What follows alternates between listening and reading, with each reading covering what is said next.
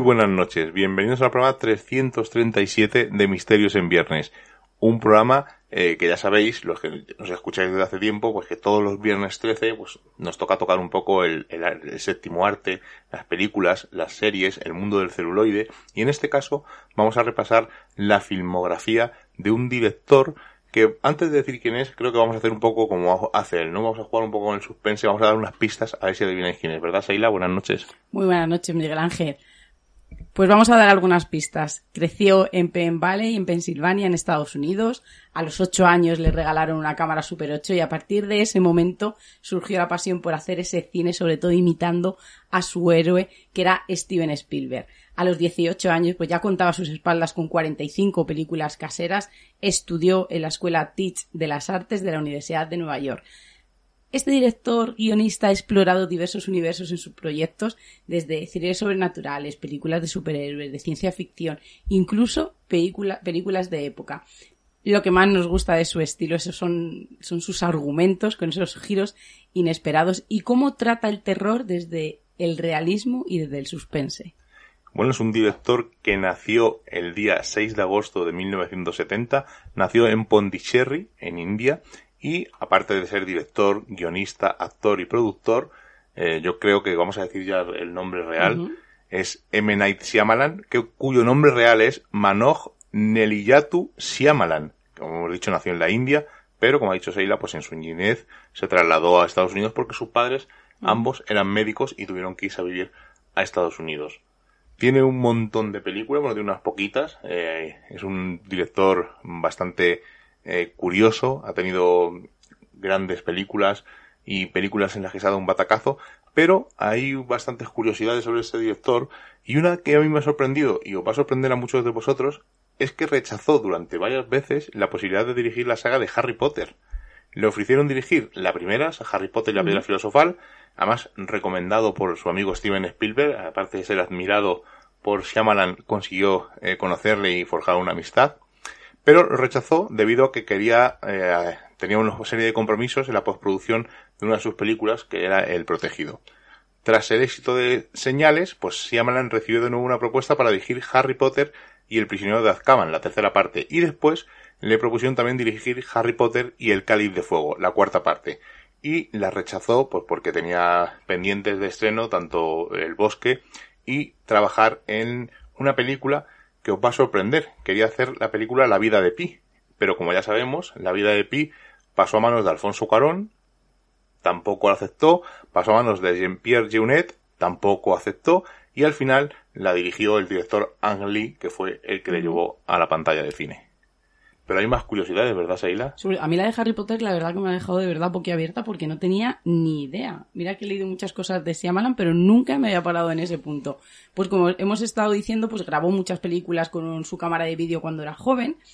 Y cuentan que cuando sus películas de cine llegan a DVD, siempre incluye una escena de esas películas de la infancia y lo que intenta transmitirnos o representar es su primer intento o su primera idea de hacer el mismo tipo de película cuando aún no era conocido o no tenía tantos medios.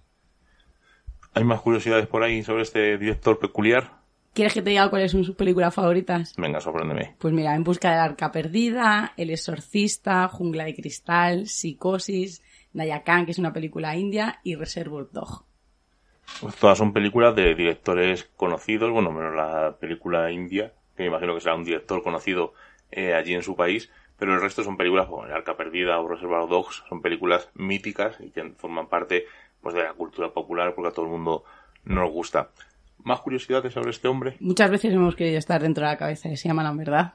Bueno, depende de la película que dirija. sobre todo cuando está, cuando está creando, cuando está en ebullición. Pues Shyamalan ha admitido buscar un estilo de historia similar al de la famosa serie de televisión norteamericana creada por Rod Serling, y él nos dice, quería que los, de que los espectadores se sintiesen como si estuviesen viendo un capítulo de dos horas de Twilight Zone, que a mí me encanta. A ti yo creo y a todos, y es verdad que cuando analizas un poco, ves que bebe mucho de, de esta querida serie. Dice que necesitaba evocar esa sensación de extrañeza, tratando de entender lo que está pasando, y que, pero que sobre todo su intención era tener a la gente tratando de dilucidar una cosa, luego otra, luego otra, luego otra, yo creo que lo ha conseguido con creces como los personajes de la película. es un poco como los Houdini, ¿no? Esas películas en las que hay un asesinato y te van dando pistas eh, para ver quién ha sido el asesino, pues es un poco lo que hace él, pero dándole otro giro, ¿no? Pues eh, contándote una historia y de repente el final te puede incluso cambiar la, la película. Aparte de director, como hemos dicho, el guionista, tiene varias películas, varias series. Y hay una, eh, se llama Devil, pero aquí no recuerdo cómo se tradujo, que es dentro de un ascensor. Él era el guionista, no llega a formar, no ha llegado a dirigirla, pero es una historia de cinco personas que se quedan encerradas en un ascensor y una de esas cinco personas es el diablo. Y aunque parezca un poco extraño, eh, porque no salen del ascensor en ningún momento, la película no se hace aburrida en ningún momento, eh, se hace súper entretenida y yo creo que es uno de los finales que menos te esperabas quién es el malo. Ese es un clásico Houdini, como os he dicho antes, pero en una, en un ascensor. Es una película que fue del año 2010, quiero recordar. Y además creo que quería hacer, formaba parte de una cosa que se llama como las crónicas de Shyamalan o unas películas que él no iba a dirigir en un principio y que él escribía el guion. La trampa del mal. La trampa del mal, es verdad, no me acordaba. bueno, aparte el guion suyo también es Stuart Little, por poner otro ejemplo, eh, que no tiene nada que ver con el misterio. Pero bueno, son películas que ahora veréis que vamos a ir repasándolas poco a poco. Y para ello, pues hemos decidido, en vez de ponernos ahí y yo y repasar la filmografía de estos de este director, ir contando curiosidades, que aunque las iremos contando, y anécdotas, pues hemos decidido llamar a unos buenos amigos, a dos compañeros radiofónicos, su programa es Tempus Fugit, sabéis muchos de quién estoy hablando, estoy hablando de Oscar Fábrega, editor de Guante Blanco, y Raquel Berenguer, su compañera en Tempus Fugit, y bueno, y su compañera en la vida real es como nosotros, somos un, grupo, una pareja que hacen casi todos juntos, y como son muy eh, mm, cinéfilos, además les gusta mucho hablar de películas y de series, y nos aconsejó una serie que luego nombraremos con él y comentaremos, pues hemos decidido repasar la filmografía con estos compañeros. Así que vamos a aliarnos con ellos pues ya les hemos presentado y ya les tenemos aquí al otro lado del Skype. Es un placer tenerles, como siempre, a, casi, bueno, casi el, completo Tempus Fuji, a nuestro amigo Oscar Fábrega y a Raquel Berenguer. ¿Qué tal? Buenas noches. Buenas noches, jóvenes. Buenas noches. Encantados de, estar de nuevo con vosotros. Esto se está convirtiendo en una afición muy agradable. Estos, esto, crossover. Misterio en Viernes con Tempus Fugit. espero que para el año que viene, que ya pasemos un poco más este rollo, pues lo podamos hacer otra vez, pues como lo hicimos en el Radio Color, todo junto, con una cervecilla. Pero bueno, eso esperemos que para un futuro próximo. De momento nos tenemos que conformar con estos crossovers virtuales, que siempre son de agradecer, pero que nos gusta más, ¿no? Con nuestra cervecilla allí tranquilamente, haciendo esos debates eh, sin papeles y sin guion, que siempre son más curiosos. Sí, seguro que sí. Bueno, eh, la idea, bueno, nosotros en, Misterios en Viernes, todos los viernes 13 hablamos siempre de películas y evidentemente, eh, como sabemos que sois muy cinéfilos y nos gusta porque lo decís muchas veces en Tempus Fugit, pues lo que queríamos era pues, pues un debate, pues comentando, hablando, qué nos parece la filmografía de nuestro director indio favorito, este M. Night Shyamalan, que además es muy Spielberg, es muy fan de Spielberg, siempre lo ha dicho, y tiene un toque ahí muy, muy curioso. Y vamos a ir repasando poco a poco la filmografía y comentando un poco, pues alguna curiosidad, qué os pareció a vosotros, mm, si nos gustó o no nos gustó, pues la, típica charla que tendríamos con una cervecilla, pero en este caso sin cervecilla. Vamos a comenzar si queréis. ¿Os gusta como director? Eh, sí, sí. A ver, yo de esos directores, por lo menos que que, mm, a ver, a mí me gusta mucho veces definirlo así, ¿no? Me, me, pasa un poco como con Spielberg, con Tarantino, con alguno más, ¿no? Que cada película que hacen es una especie de evento que, uno espera con, con, cierta ansiedad y con, y con bastante hype, aunque eh, a diferencia de los dos que he comentado, Shyamalan no siempre asegura un buen resultado, ¿no? Pero bueno, por lo menos desde mi perspectiva. Pero sí, a mí sí me gusta como director y creo que tiene como un promedio bastante interesante y sobre todo tiene tres o cuatro eh, auténticas obras maestras. ¿Y a ti, Raquel? A mí el corazón partido, porque es un director que siempre me gusta ver yo creo que si no hemos visto todo, prácticamente todo de él, porque me encanta la temática que trata y el lenguaje que usa para tratar esa temática.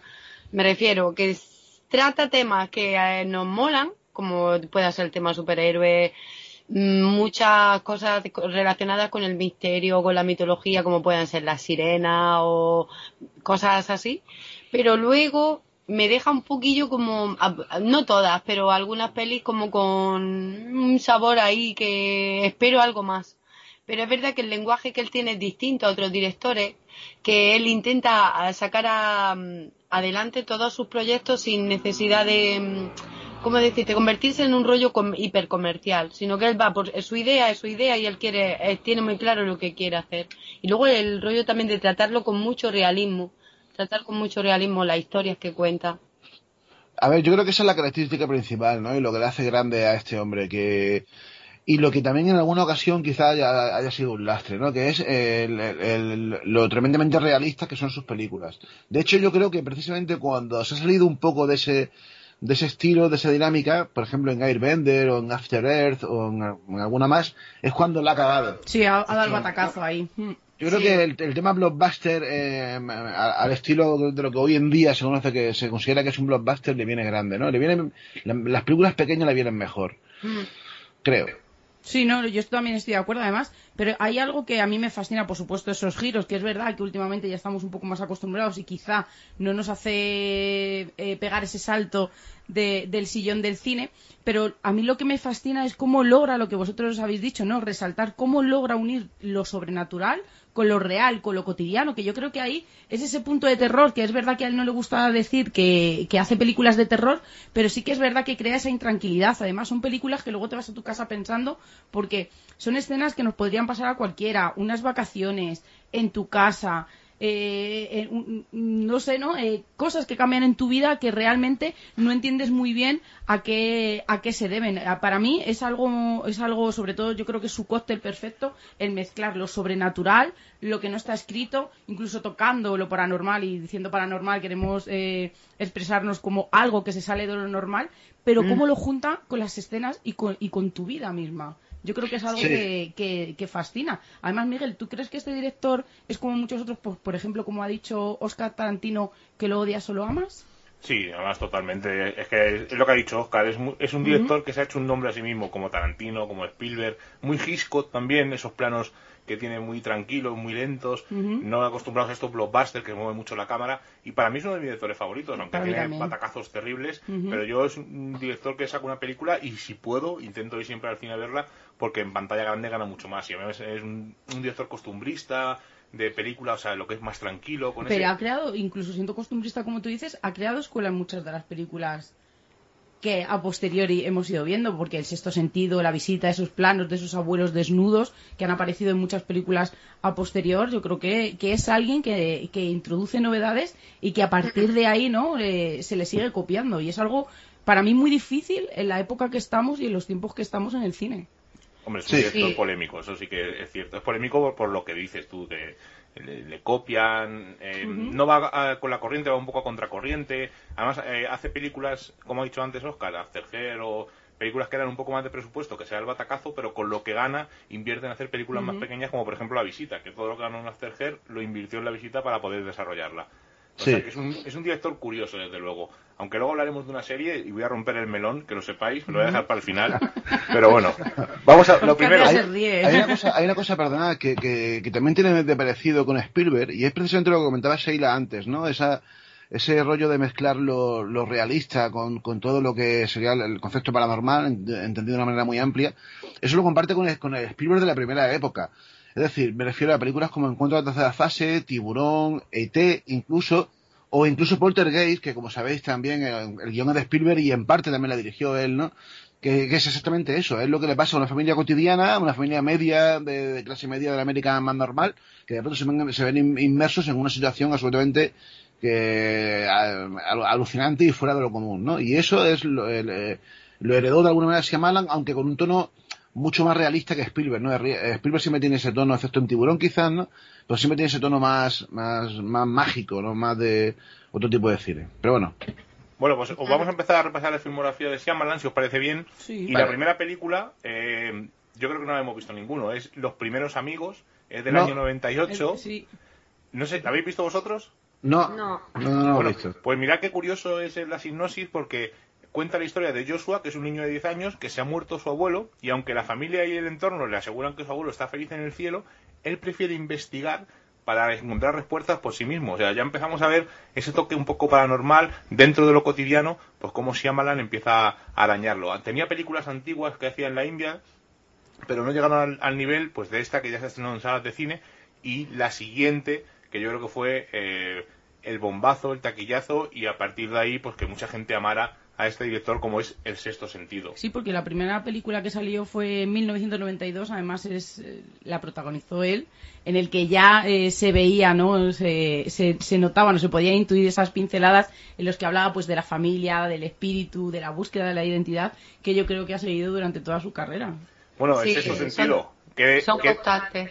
qué decir del Sexto Sentido? ¿Qué, mm, eh, contar de qué va? Pues es eh, casi casi un sacrilegio, pero vamos, muy por encima para Sí. que no lo haya visto.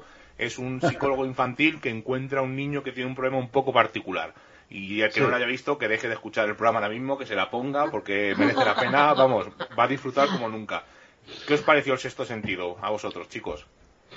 A ver, eh, hablas tú, Raquel, hablo yo. Yo iba a decir, esa peli, yo recuerdo que la vio Oscar y me llevó expresamente a verla sin decirme nada de la película. Vela sin, sin darme información, porque realmente la información que dé ya te estropea.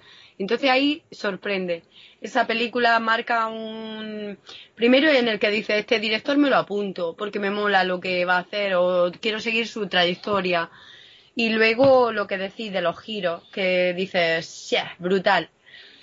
Lu- Luego tal, tal vez, sí, porque la hemos visto varias veces, además después ya la, la ves con un espíritu más crítico y tal y le vas sacando fallas, aunque quién soy yo para criticar, vamos a decir, el trabajo de este, ya te digo, pero fascinante en, el- en lo que te provo en lo que provocó esa película en el espectador y, y eso, y a la vez tratándola desde un punto de vista muy emocional. No es un rollo fantástico de ah, la típica película de del más allá, vamos a decir, por no destripar demasiado, pero pero dando un toque muy emocional a la película. Te, te Bueno, pone en yo- el papel del, de, de Bruce Willis, te pone en el papel del niño. Yo siguiendo un poco la senda de lo que dice Raquel, eh, a ver, es una, un- para mí es una película fallida. Y, y me explico, ¿no? Me parece una película que es brillante, pero que solamente hay que ver una vez. Es decir, o sea, si la, la primera vez que la ves es brillante, es, es genial, ¿no? pero cuando se revisita la película, eh, tiene muchísimas eh, muchísimas incoherencias en el guion, ¿no? Y claro, no, no puedo explicar por qué, porque se hace un spoiler brutal, ¿no? Pero el segundo visionado le afecta mucho, ¿no? Sobre todo porque el giro final, que es brutal, es uno de los grandes giros finales de la historia, ¿no? Para mí a la altura de, yo qué sé, de, de sospechosos habituales o de O de la niebla, por ejemplo. Sí. o de la niebla, No, claro. o por ejemplo, de, de la de Star Wars, del Darth Vader, con lo que le dice a Luke, por Sí, ejemplo. sí, O sea, sí, es claro, por ejemplo, uno de esos grandes fi- finales de la historia, un momentazo. ahí, Pero sí, eh, en todas las demás que hemos dicho sí tiene coherencia ese giro final que p- por completo la película. Y en esta, al final, cuando el segundo revisionado hace que, que no tanto, ¿no? Eso es- no quita que luego a nivel de interpretación, a nivel de fotografía, de tal, es brutal, ¿no? Eso no, Sí. no se discute a este hombre que yo creo que ninguna de sus películas, ni siquiera las más malas, en ese aspecto peca ni falla, ¿no? Yo hay Pero- una escena que en el sexto sentido la he visto mil veces, además la he visto con Rubén hace cosa de cuatro o cinco meses, y hay una escena eh, que es la escena de la psicofonía, cuando él está escuchando la Sí. cinta, que oye como una voz de fondo y la pone, la va subiendo poco a poco, que es una, lo- claro, lo que nos gusta el misterio es, joder, es una psicofonía en toda regla. Y cuando él la oye, ¿no? Esa voz- ese lamento, no me quiero morir, o sea, es recordarlo y se me ponen los pelos de punta, o sea, Sí. visualmente y a, y a nivel de escenas son muy buenas. Claro, lo que tú dices, eh, la ves una vez, te, te impacta. La ves una segunda vez para ver si todo lo que dicen es cierto. Porque claro, eh, bueno, de esta yo creo que podemos hacer spoiler, porque es que han pasado veintitantos años de esta película. Yo creo que el que no la haya visto Sí. es un poco... eh, todas Es las porque no ha escenas- querido. Ah, no, Claro. porque no ha querido. todas las escenas en las que sale Bruce Willis, que parece que está interactuando con la gente, con la familia, con su mujer, con la madre del niño, cuando la ves una segunda vez y ves que es cierto que en ningún momento habla con nadie y tú, Sí. eh, como espectador, te lo crees, que lo está, la primera vez que lo ves, le ves interactuar con la gente, o sea, incluso recuerdas la escena de la cena con Eso, el anillo. es que la o escena sea, del restaurante, yo creo que casi nadie fue consciente de lo que realmente significaba hasta que se, Sí, se volvió sí. a ver por una segunda vez. Yo tengo que decir que yo soy una enamorada de- del sexto sentido, que para mí le resumiría en dos palabras que es obra maestra en muchos aspectos, como bien dices, pues en este caso en cómo nos presenta ese más allá, la actuación del niño, la actuación de ellos, un montón de, de, pues diría de adjetivos buenos, ¿no? Que, que podría ponerle a esta película y lo siento mucho, la veré cien veces más y nunca la voy a ver fallos. no, es yo creo que quizá me marcó mucho por la edad eh, que tenía en el momento que la vi, que la, vi, que la vi, perdón, y sobre todo porque yo creo que lo que tiene Siamalan es que muchas de esas escenas, aunque el tema principal de la película no empatices con él, siempre hay alguna escena, siempre hay alguna historia, siempre hay algún diálogo o alguna fotografía eh, en segundo plano con la que te hace empatizar. Y yo creo que, el sexto sentido, como no solamente por esas frases que se van a quedar ya para, la posteridad, nos hizo replantearnos quizá ese más allá que era un poco diferente al que nosotros pensábamos. ¿Adivinasteis el final? No, yo no. Yo creo que nadie en aquel momento. Pero, pero, pero pensáis que si la hubiera estrenado ahora sí que lo hubiéramos adivinado? No, no creo que tampoco. A ver, eh, quizás porque, porque nosotros somos más sabios, ¿no? 20 años después, pero no porque la película se preste. La película está muy bien pensada para eso, ¿no? Para que. Eh, para mantener eso oculto hasta el final. Está muy bien pensada, o sea, está muy, muy bien construida, aunque luego tiene algunas cosas, pero bueno, decía sacarle demasiado punta, ¿no? Pero que, a ver, que también os digo que, que siendo para mí una película fallida es de las mejores de su filmografía, o sea, una grandísima película, ¿no? Lo que pasa es que podría ser aún más redonda. Pero bueno, esta es una gran película también, claro. Bueno, pues vamos a pasar a otra de sus mejores películas. Además, casi todo el mundo coincide que el sexto sentido y la siguiente, que es El Protegido, son dos de, sus mejores películas. El Protegido es del año 2000. Y es mm. esta historia de una persona que tiene un accidente de tren, sobrevive eh, solamente él, muere todo el mundo y a raíz de ahí se pone en contacto con el otro señor que está buscando gente, pues esa gente única, esa gente protegida que ha sobrevivido a accidentes y, a partir de ahí la historia da un giro radical. Eh, yo creo, para mí, yo creo que también hay que hacer spoiler porque son veintitantos años. Es la mejor, la mejor película de superhéroes que existe. Sí. Sí, sí, sin duda. aquí sí, aquí sí estoy totalmente de acuerdo con vosotros. Para mí esta sí es una obra maestra redonda y brutalísima sin contemplaciones y, absolutamente brillante en todos los aspectos, ¿no? Tiene planos brutalísimos. Eh, yo recuerdo, por ejemplo, uno que es eh, un momento, ¿sabes cuál te voy a decir? no, Raquel, alguna vez lo hemos hablado. Yo creo que también me imagino cuál puede ser, ¿eh? Ah, pues, a ver, igual, igual, sorprendo, es ¿eh? un plano que, que es, es, en un momento que, que él, eh, un plano que está saliendo de espalda entre una multitud y él le da, ligeramente le da la mano a su, a su mujer y la evita, muy sutil y, la evita ella claro, y ella, ahí tú notas un, lenguaje cinematográfico brutal en el que no hay palabras la imagen como bien el cine es eso el impacto visual también te dice mucha información con un solo con una sola imagen. Sí además muestra muy bien eso no lo que es lo que se podría decir la soledad de del, superhombre, ¿no? De, alguien que de pronto... Eh, que no comprende lo que le está pasando. No comprende, no comprende la gente que le rodea y claro, desde la perspectiva esta ultra realista que estamos diciendo, es, muy, es muy buena película, además es la combinación perfecta, ¿no? También de...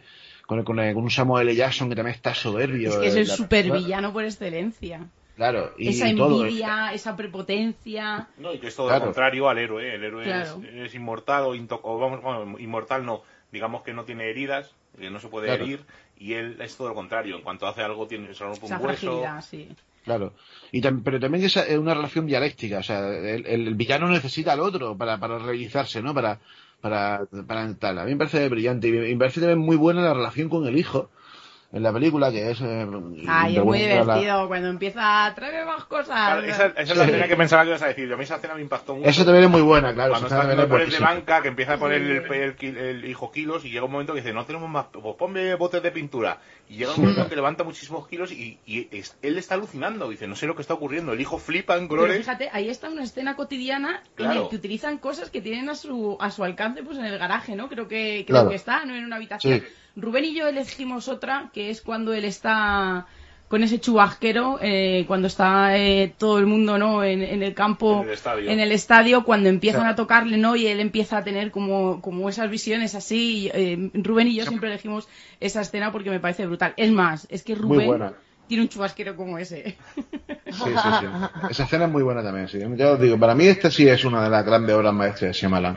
Pero, eh, pero pasó como con el bosque que hubo gente que no la entendió de esa manera. Sí, de hecho tuvo... Una historia de superhéroe. Yo creo que fue una, una película un poco de controversia porque la gente al final no entendió ese giro. Yo tengo que decir que yo no soy una persona y, me- y en el 2000 yo todavía, por ejemplo, no estaba con Miguel, no, no me había introducido en el mundo de, de- del cómic, pero sí que sí que me Ni llegó del misterio. ni del misterio. No, no, pero sí que me llegó el mensaje de, de ese superhéroe. Pero es verdad que a mucha gente no le pasó eso y salió de la sala del cine como diciendo no entiendo muy bien lo que acabamos de ver. Claro, es que ta- también el listón lo puso muy alto con cierto sentido, ¿no? Eh, a- tanto a nivel de taquilla como a nivel de crítica. Y claro, esta película yo creo que a mucha gente no tuvo tanto éxito como en cierto sentido y a mucha gente le dejó un poco tal porque claro, nos esperaban quizás algo como en cierto sentido, ¿no? Y no tiene nada que ver, era otro concepto totalmente distinto, otra idea.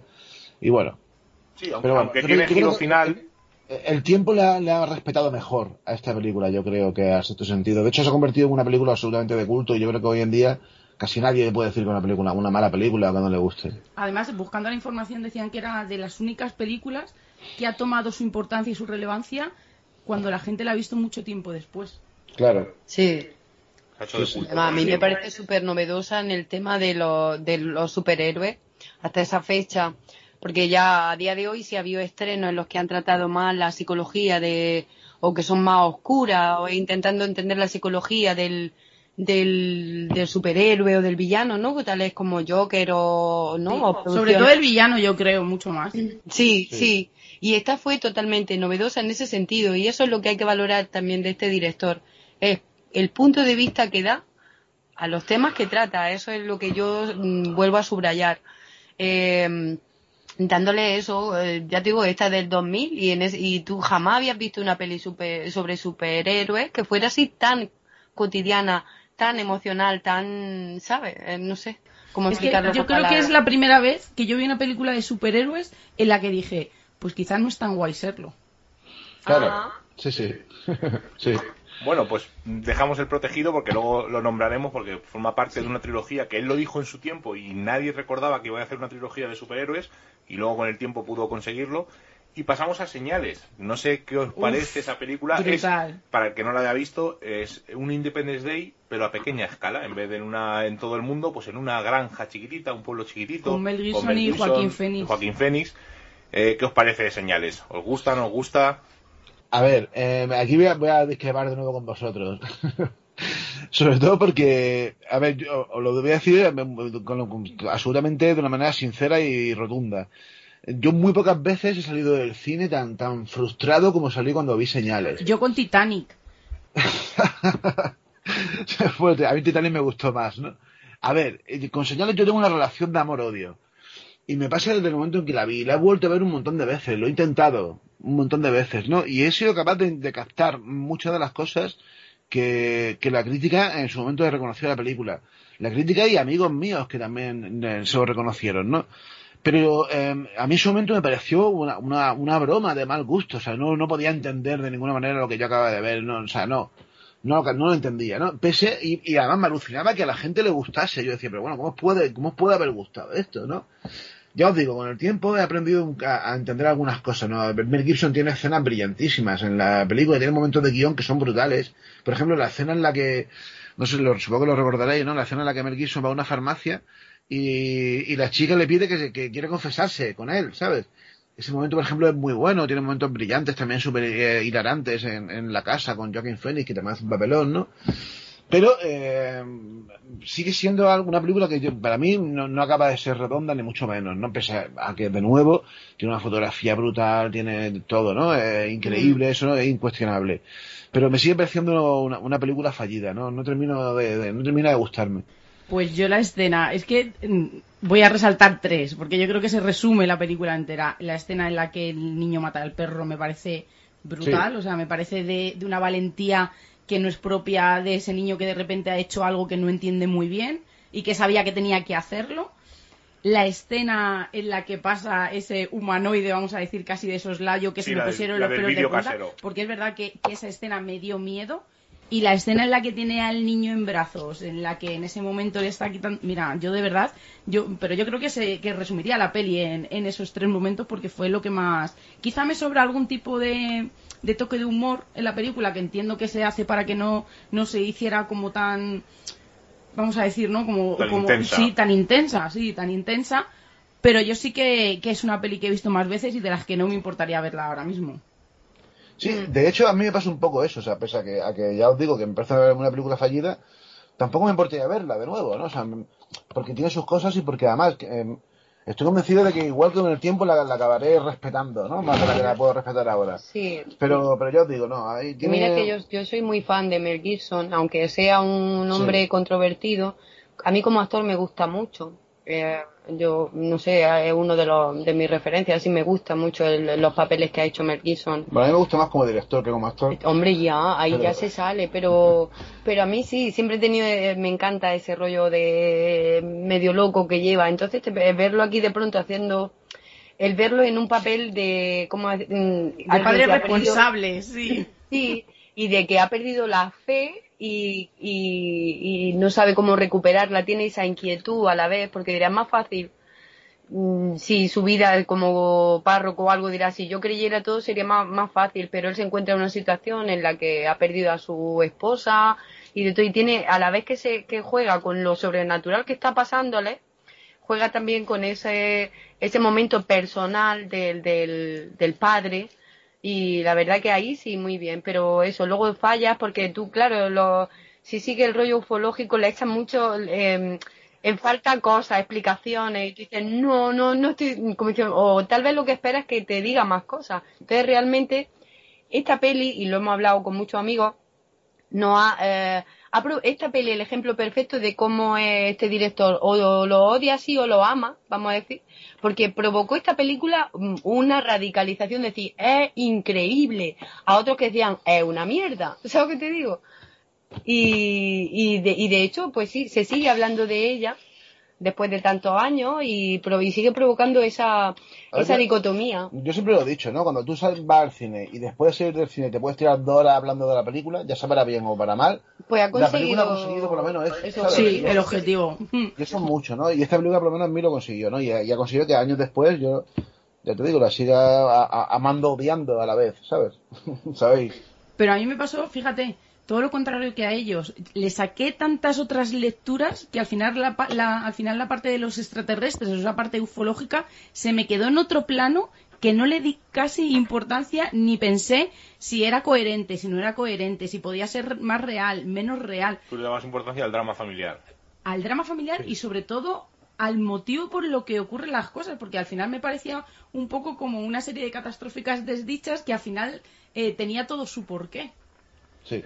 A mí, a mí sí me gusta esta peli, me gusta además la escena del vídeo casero, si lo, lo hubieran puesto en esa, eh, pues, en esa época estaba el Estados Unidos el Mississippi o Crónicas Marcianas, si lo hubieran puesto como un vídeo casero de que han grabado un extraterrestre, nos lo hubiéramos creído todos porque es súper real, es una escena muy muy realista. sí. Sí. Que es lo que, al final es lo que decimos, ¿no? Este director toca temas sobrenaturales, el más allá, extraterrestres, gente que parece que no enferma, como en el protegido, pero con ese toque con- costumbrista Sí, o porque la diario. escena, de que, es- eh, la escena es que están celebrando como un cumple, ¿no? Los niños Sí, y se ve con pasar los gorros, como... sí, sí. Bueno, pues si le- esta ha dado que hablar, la siguiente, que es el bosque, yo creo que hay gente que no la comprendió, le dieron muchos palos. ¿Qué os parece? Bueno, el bosque para A mí que esta no- me gustó mucho. A mí me enca- también, a mí me encanta Raquel. el bosque. Lo que pasa es que la gente... Bueno, un an- error, la antes gente- de nada, para que se- la gente no lo sepa, es, es un, un- en el siglo XIX, a finales del XIX, principio del XX, eh, no dicen la fecha exacta, pues una, un una aldea, un pueblo que viven eh, aislados del mundo, del mundo y hay un bosque donde no pueden salir porque hay una especie de criatura que protege el bosque o les puede incluso atacar. Y luego, pues como siempre, pues ese giro final. A mí me gustó mucho porque sabía lo que iba a ver, también sabía que no era una película de terror. Claro. Claro, ese fue ahí es la clave, que mucha gente se sentó en la butaca del cine pensando que iba a haber una película de terror de susto fácil. Y, Sí. yo- y- y no fue así, claro. A ver, también eso colaboró, porque yo recuerdo en su momento que la seguí con mucha expectación la película, colaboró, colaboraron los trailers de la película, que, que la vendían así, ¿no? Eh, a ver, yo siempre lo he dicho, que Shyamalan es un, un genial director de trailers, porque los trailers suyos suelen provocar un poco ese efecto, ¿no? Y luego eh, la película te la acaba jugando porque la película no es lo que eh, casi siempre promete el trailer, ¿no? Eh, en este caso fue así. Eh, a mí me parece su mejor película sin la más mínima duda. Y para, para mí, ¿no? Junto con El Protegido. Pero este me parece incluso mejor. Me parece un capítulo de dimensión desconocida largo. En los que él siempre se ha basado, además, lo ha reconocido totalmente. Es que es eso, es una, mar- a mí me parece una maravilla en todos los aspectos. El, el giro final es brutal. Y, y a mí, yo no sé vosotros, pero yo sí que no, tampoco lo esperaba, ¿no? Y me quedé totalmente... No, no, yo tampoco. Yo al final no me lo esperaba para nada. Claro, parecían bien eso, ¿no? Como una especie de drama así inventado en, un, rollo en plan como, como puede ser el, tema Salen, claro, en, el rollo de Nueva Inglaterra, en Estados Unidos, en, un grupo así de fanáticos. Y luego jugar aquí, eh, si metemos el tema de lo paranormal, o sea, o del el tema de lo, del bestiario así de, la mitología más sabes de todos los pueblos de un hombre lobo o un ser o un vamos un chupacabra vamos a decirle mucho encerrarían a ese personaje que tiene atemorizada al, pueblo. Pero a mí me parece un cuento un cuento macabro y oscuro como una leyenda oscura muy bonito y, muy logrado con interpretaciones también soberbias es una película para mí redonda en todos los aspectos. Yo no sé si Oscar estará conmigo, pero yo creo que sería digna para hacer un trabajo de antropología, porque en eh, creencias, folclore, eh, yo creo que es casi de manual, ¿no? Ese peligro de la vida, a lo desconocido, al avance, al intentar sobreproteger a, a los, pues no, a los más pequeños. Hemos creado desde el coco, el sacamantecas, un montón de, de leyendas y, y, de personajes, ¿no? Que están mezclados con, con un poco de realidad, pero casi siempre, ¿no? Con toda esa fantasía que hace eso, ¿no? Que, que, no, que, nos que ponga en jaque todas las creencias que tenemos, ¿no? Y que hay alguien siempre que, que va en dirección contraria y que a veces se lleva una grata sorpresa. Sí, y que y, también que es en ese aspecto también es una bueno, una crítica o por lo menos un análisis, ¿no? De algo que en Europa se estila mucho menos, pero que en Estados Unidos es mucho más común, ¿no? que son las comunidades independientes de este tipo, que, que han existido desde, desde tiempo muy... De hecho, Estados Unidos surgió así, pero, pero han existido y siguen existiendo comunidades de, de, peña que deciden irse a vivir. Estados Unidos es un país tan amplio que lo permite, ¿no?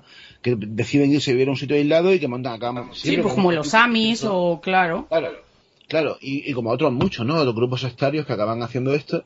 Y, y, luego también la crítica a eso, la crítica al, paso del tiempo, como, como de, de, alguna manera, mientras nos mantengamos así, como tal y como estamos, sin cambio ni nada, todo va a ir bien y el mundo exterior es el gran enemigo, ¿no? Y eso eh, tiene mucha lectura en la película. Mucha lectura. Sí, mucho. Como no, nos, como no sabemos, no nos afecta. Además, yo creo que, que las personas más mayores, yo no lo recuerdo, pero quizá o muy posiblemente se abriría un debate en el eh, tú te llevarías a tus hijos a un lugar así es éticamente correcto, es, es ético el, no darles información. Yo creo que, es lo que tiene Shyamalan, ¿no? Que a veces luego pues te hace pensar en muchas en muchas cosas en, diferentes ámbitos de la vida. Y lo consigue, porque es lo que ha dicho Oscar, si luego salimos del cine y seguimos hablando de ella, te guste o no, ha conseguido pues eso, que crea debate y que la película te deje huella, ya sea eh, a favor o en contra. Sí, a, mí me, a mí me recordó, perdón un momentico, a mí me recordó, salvando la distancia porque no tiene nada que ver, pero en el fondo sí que tiene que ver y con esto voy a hacer un poco de spoiler, pero no, ¿no?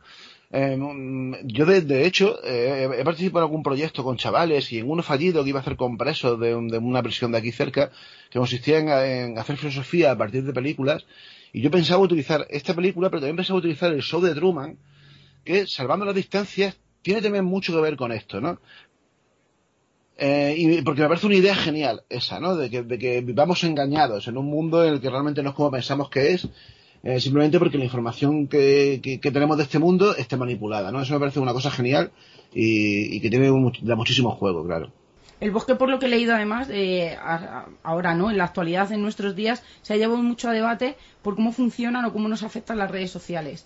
¿Qué ocurre con una persona que no tiene eh, pues esa conexión, que no tiene ese alcance, a la que sí, ¿no? A la que está todo el día eh, enchufada y cómo le puede afectar pues esa falta de información o, ese exceso de, información en este caso. Claro, pero también con, las redes sociales pasa justo lo que te estaba yo comentando en relación a esta película o a su de Truman, ¿no? Como también muchas veces la información que recibimos, y eso está estudiado, eh, porque nosotros recibimos información de amigos comunes, de amigos, que, con los que interaccionamos, es decir, son amigos con los que tenemos cosas en común, tanto ideológicamente como culturalmente. Por lo tanto, la información que recibimos está secada, no es una información parcial de cómo es la, sociedad real, sino es la información de, manipulada de gente con la que tenemos afinidad, ¿no?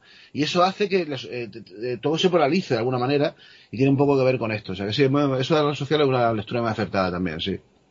Bueno, pues dejamos el bosque a un lado y nos vamos a una de las películas más incomprendidas de Shyamalan, que es La joven del agua. El que no la haya visto es en una comunidad esta de, americana que tienen que son apartamentos y en medio tiene una piscina. Le seguro que os imagináis visualmente cómo son. De repente aparece una ninfa del bosque y es la relación que tiene con los habitantes de, ese, Es que es un de esa es un- comunidad. Es un, cuento de hadas. Es una fábula moderna. Sí. Y no sé, eh, Sí. pasó un poco sin pena ni gloria, la gente no la comprendió. ¿Os gustó a vosotros La Joven del Agua? Mm, No. Cuando- no. Es- es- A ver, eh, hemos de decir que a diferencia de otras muchas de Shyamalan, yo creo que esta solamente la vimos una vez en su momento. Solo una vez. Es no verdad que deberíamos ver. verla de E nuevo. Igual se merece un segundo revisionado, ¿no? Yo lo que digo que es como, o sea, vamos a ver, a lo mejor decimos nuestra opinión, pero si Amalan, eh, a la orden está que hemos visto todo su cine. Entonces realmente eh, no- no- tiene ganado en ese sentido. Pero es verdad que luego pues hay historias que me llegan más y historias que me llegan menos. Esta, yo sí puedo, me- a lo mejor me sumo al carro de la de las que no la entendió al 100% o no me o no me llegó de la misma forma, a lo mejor con la- en la época en la que la vi, tampoco me transmitió, no sé. Pero bueno, vosotros opinad, vuestra opinión, esta en, en concreto para mí sería la más flojita de él. Sí, yo Sí, también yo. A ver, es la, es la más rara. Yo creo que se arriesgó mucho, ¿no? Ve- venía de varios éxitos porque tenía pues, el protegido, el sexto sentido, señales, el bosque también fue un poco éxito y se quiso arriesgar un poco, yo creo. Sí, yo creo que quiso quiso hacer una un historia que él, además Mm. esta historia está basada en una historia que él, él le contaba a sus hijos antes de ir a dormir y quería sacarla en pantalla grande para que esa historia pues eh, trascendiera y perdurara y creo que metió un poco a lo mejor puede ser que me- metió un poco la pata a la, a la hora de arriesgarse me quiero decir Eh, pero luego la película está entretenida es un poco es, una fábula entonces claro hay que verla pues como tal como una fábula la gente a lo mejor esperaba pues eso pues eh, casi podemos decir que es como uno de los reyes del thriller, ¿no? Estamos esperando ese giro final, eh, que es eh, lo extraño, y en este caso, al no ser tan tipo señales o tipo el protegido, en ese sentido, que estás esperando un giro final que te cuente otra vez la historia casi de nuevo, pues al contar esta historia desde el principio como si fuera, insisto, una fábula, pues creo que la gente no, no la entendió. Nosotros la hemos visto un par de veces, yo creo. Mm. No es que sea de mis favoritas, pero bueno, mm, no está muy mal, está Está entretenida. incluida entre las peores de, de Shyamalan. Además, la actriz es la misma que la del bosque, creo. Sí. Sí, Sí. sí, que es muy buena. Por cierto, es la hija de Ron Howard. de Sí, sí, sí, Howard, sí. es verdad. Yo ya te digo que no la incluiría dentro de las peores, pero sí también es verdad que la más flojita o la que menos me hizo vibrar en este caso, como, como suele hacer. Bueno, pues es un poco Sí, a ver, tiene, incomprendida. tiene- tiene sus cosas, ¿no? La peli. Yo, de- de- siendo sincero, creo que deberíamos volver a verla para ver si ahora, ¿no? Como años después, 15 años después, si, si la percibimos igual, ¿no? Pero a mí me pareció eh, un sinsentido, o sea, no, no, no lo entendí. Yo tampoco también me considero uno de los que no lo comprendieron eh, correctamente. Bueno, a mí me recordaba un poco a Splash. Y Splash de Sí. pequeño nos encantaba, porque además es verdad que hay muchas escenas, sobre todo cuando ella está muy asustada, cuando está como Sí. en una ducha con el pelo empapado, en el que no sabe muy bien dónde se encuentra. Son escenas Sí. así que se me quedaron grabadas, en el que es verdad que te podría ser no también como una ninfa, una, una sirena moderna. Pero sí, Sí. que es verdad que yo creo que, que no fue no fue entendida. Este mensaje no, no fue captado por, por la mayoría de, O de no, o no lo supo transmitir. También os digo que no creo que esté entre las peores, sobre todo porque yo creo que hay tres niveles en las películas de Shyamalan, ¿no? Están las obras maestras, las que son peliculillas del montón, entre las que podría estar esta, y, y las que son realmente malas, que, van, a llegar en breve a. Pues eso, breve. eh, pues eso te iba a decir, el incidente la meterías ahí porque todo el mundo está casi de acuerdo que fue un rollazo y para mí me pareció normalita. Ah, Pues yo no, yo la meto en la, en la gama media, no es de las más malas. De hecho, me gustó más que la, La joven del agua, incluso me gustó. Sí, sí. Me gustó bastante. Sobre todo, es una película, también es verdad que una película fallida, en el sentido de que parte de una premisa que es brutal, brutal. O sea, yo recuerdo, hay escenas que son increíbles, ¿no? La de cuando empiezan los primeros suicidios, ¿no? De gente tirándose del alto del edificio el y tal. sonido, sí. Claro, eso es, una- eso es increíble, ¿no? Pero luego se acaba desinflando y el- el- la solución final eh, acaba de ser un poco, bueno, regulera. Pero, pero a mí me gustó, o sea, una película, Mm. bueno, echamos un ratico. Tiene momentos bien. muy chulos, sí, sí, Sí. Y sobre y eso, y desde el punto de vista de muy pocos personajes, te transmiten ese, ese pavor ante una situación mm, tan brutal como está pasando a nivel, vamos a decir, yo qué sé, de verdad mundial y el miedo, el decir, Dios mío, ¿qué está pasando? Y todo esto, y que no lo puedes controlar, pero realmente luego se centra en muy poquitos personajes, eh, la hace muy cotidiana, como decir, y, y bien, ya digo, lo que pasa es eso, él, tal vez eso se desinfla hacia la parte final. Sí, pero yo, yo creo que es lo que tú dices. muy bueno. Sí, además yo creo que el fallo es esa historia de amor, ¿no? Que él quiere contarnos Shyamalan de, de Mark Sí. Wahlberg y la chica. No pega mucho con la historia porque la- el, el principio es lo que dice Oscar, no es impactante, ¿no? Esos suicidios, esos obreros que se tiran desde un... Porque la película de repente ocurre algo y la gente le anima, o sea, algo ocurre que la gente se suicida, se una quiere quitar película la vida. rápida, sí, es que además es una Sí. película que empieza como muy Claro, rápido y y, en tú ningún que vas a momento estar así se, toda la claro, y en película. ningún momento se ve que es el enemigo, o sea, un poco Mm. por Claro. lo que dice Raquel, Pues la ¿no? naturaleza, como ahora el COVID, ¿no? Que no sabemos ahí, exactamente claro. qué es, Mm. la gente, el miedo de la gente, eh, cuando a uno le llega es- esa, esa cosa, eh, le entra la ganas de suicidarse, le puede pasar a cualquiera, pues eso es el miedo, ¿no? Pero claro, mete ahí la historia de amor y, y chirría un poquito y luego ya el giro final, pues es, mm, como ha dicho Oscar, un despropósito porque no explica Sí, el a- último, el último cuarto yo creo que ahí es donde ya va en picado en el que no, no hay quien la salve, pero sí que es verdad que, que el resto, sobre todo el principio, yo me quedaría con el, con el principio porque yo creo que es lo que recordamos todos, ¿no? Cuando empiezan a Sí. caer esas personas que al final no sabe uno muy bien qué está pasando y sobre todo que nos puede pasar a cualquiera, que es eh, el mayor temor. Bueno, vamos a pasar a, vamos, vamos a pasar de puntillas. Las dos siguientes yo creo que son las peores películas de Shyamalan. Airbender, que está basada en una serie, en la serie de animación de Avatar, no en la de James Cameron, sino en una serie de dibujos. Y After Hell, Es que que es no para... parecen suyas. No, Es que no son suyas, evidentemente, son para eh, de estudio, pues para poder financiar la siguiente. Y After Her, que es para el lucimiento de Will Smith y su hijo, que aunque esta tiene momentos así mejor que pueden brillar un poco, pero creo que son fracasos totales. No sé qué pensáis si recordáis estas películas. Sí, Sí. sí. A, a ver, yo incluso re- respeto más a Airbender que After Earth. Porque el After Earth es que es una absoluta, una, una, una broma de mal gusto total. O sea, decir, bueno, pero ¿qué, qué, qué es esto? Además, yo recuerdo encima que la vimos en el cine verano de aquí de Aguadulce, de donde nosotros vivimos, y, y no sé si fue, jo, la vimos justo después, si no me equivoco, igual me equivoco, de, de la última de, de Hulk, de la que hizo Edward Norton. Puede, creo que, que sí. Puede, igual sí, puede ser por esa época, sí, sí. Sí, y claro, eh, eh, pues en el cine verano ponían dos películas seguidas, y esta era la segunda, ¿no? Y ya a mí me quedó muy buen sabor de boca después de ver Hulk, y después, claro, veo esto y, uff, eso que ya estaba avisado, ¿no? Ya estaba yo... Además que en ese, en ese año también se estrenó una película con una temática muy parecida, como sería un rollo apocalíptico del mundo. Y realmente es que está, te jode voy diciendo, pero bueno, estos primeros planos, y perdonadme mi, mi, mi rudeza, estos primeros planos del, del Will Smith aquí, digo, pero vamos a ver, que, que quiero ver lo que hay fuera, no tu puta cara, ¿sabes? Ahí más que en la nave, hay un montón de tiempo en una situación que dices, dic- no sé, como diciendo, de verdad, os vais a centrar en esto, en la Sí, conversación. la con el hijo, ¿no? Sí, claro, para, el- para el lucimiento del hijo. Y entonces eso, digo yo, madre mía, digo, con la de posibilidades que tiene en lo que es la historia en sí. Es, como dice Seila, yo digo que es de las que menos se le nota un sello si amalan. Y en la otra Es que igual. yo si no lo supiera nunca diría que, que hubieran sido suyas, porque es- por ejemplo me pasa con un lugar tranquilo, con las dos, que si no supiera el director hubiera pensado que eran suyas. Sí.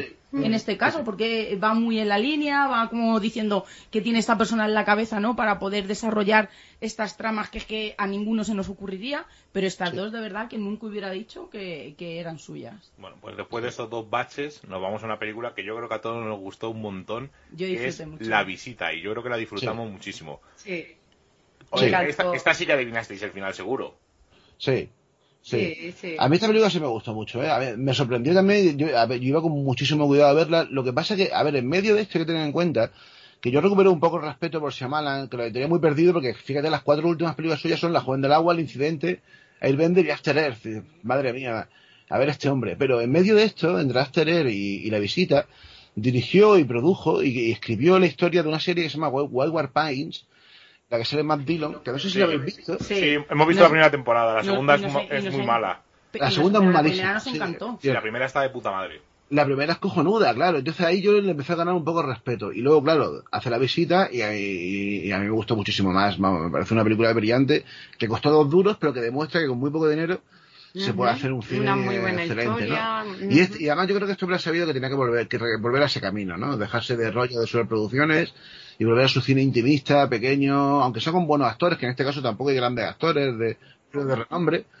Pero, pero, tal. Y yo creo que esa senda la, la- la ha continuado y creo que le va bien. en ese- También es verdad que fuimos al cine a sentarnos con el 80% ya ganado con el tráiler. En este caso, Sí, sí, sí. que hizo Sí. mucho ese tráiler porque a todos nos sorprendieron esos abuelos, esos niños.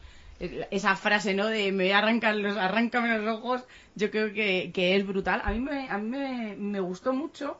Tiene mucho de fábula, mucho Hansel y Gretel. Es, Sí. es una mezcla un poco, pues eh, volvemos a ello, ¿no? Pues esa escena en el que hace un montón, bueno, que no ve, que, que nunca había visto a los abuelos que van allí, que no sabe muy Claro, bien, es que la al trama, final van la a trama que no lo hemos dicho es eso, ¿no? Unos niños que van a ver a su, se van a, a- con sus abuelos una temporada a vivir y nunca les habían visto y los abuelos hacen cosas un poco extrañas. Y volvemos a, a lo que hemos dicho, ¿no? Ese toque misterio, ese toque de continuidad, ese toque de cosas que suceden a diario, la escena que va la abuela andando por debajo de la Sí, casa es, es aterradora, o sea, si en vez Sí, de ser una abuela, sí. es, es- o sea, te imaginas que es incluso como en la película de Alien, ¿no? Cuando están en, en los, Fíjate, y a en mí- los aires acondicionados. Y a o mí sea, me recordó brutal. mucho a Balagueró en, en Rec, cuando Sí. esa escena, ¿no? De, de la abuela, esas personas, ¿no? Que, que, pues que siempre, ¿no? Les tenemos tanto respeto, que son tan entrañables, que de repente cambian totalmente su personalidad, porque en Rec, cuando aparece la abuela corriendo por el pasillo, yo creo que es de las escenas del cine que más miedo me ha dado. Y en, este, en esta ocasión, cuando va corriendo, y cuando la vi también desnuda, me... me chocó porque me rompió los esquemas, ¿no? De, de esa abuela que siempre es pudorosa, ¿no? Que guarda, que es decorosa. Me rompió los esquemas y ahí también noté, ¿no? Algo de, ¿qué ocurre? Bueno, os- os vamos a contar una anécdota y ya pasamos a la siguiente. Fuimos a verla con Rubén al cine. Yo creo que la primera película de Shyamalan que vio Rubén en el cine. Y a la mitad de la peli, pues ya evidentemente sabíamos lo que iba a ocurrir. Y Rubén, le digo, Rubén, ¿sabes lo que va a ocurrir? Y dice Rubén, no, digo, ya es el final. Me dice, anda ya. Digo, que sí, hombre. Y dice, dímelo. Y digo, bueno, pues va a pasar esto. Y cuando cu- vimos la película, y me- se- según acaba la peli, salen los créditos, me mira y me dice, eres un cabrón. Digo. ¿por? Y dice, porque me ha jodido la película. Digo, no, perdona, tú me has dicho que... Y a raíz de ahí a Rubén le gustó Shyamalan, empezó a picar ya, ha visto, pues, claro, le pasó, pues, eso, vio señales, le gustó, vio en sexto sentido, flipó, vio el bosque, le dejó un poco frío, pero al final es un director que es lo que tú dices, ¿no? Que te marca y a Rubén con esta, que es una película muy, bastante divertida la visita, le marcó, es una historia que le gustó y ella picó el gusanillo de Shyamalan como puede ser la siguiente, que yo creo que a Seila es una de sus películas favoritas, múltiple, es una historia de un, un hombre que tiene múltiples personalidades y luego tiene un giro final que yo creo que ninguno nos esperábamos que ocurriera eso. Lo que hubiera dado en el cine porque se hubiera convertido en una en una silla de esas que teníamos en el cole en el que el brazo, ¿no? Era escribíamos en el brazo porque necesitaba parar la película y tomar apuntes, de verdad. O sea, Sí, era sí. tan brutal lo que estaba viviendo. Era eh, una película, me parece tan psicológica que como decimos antes, ¿no? Me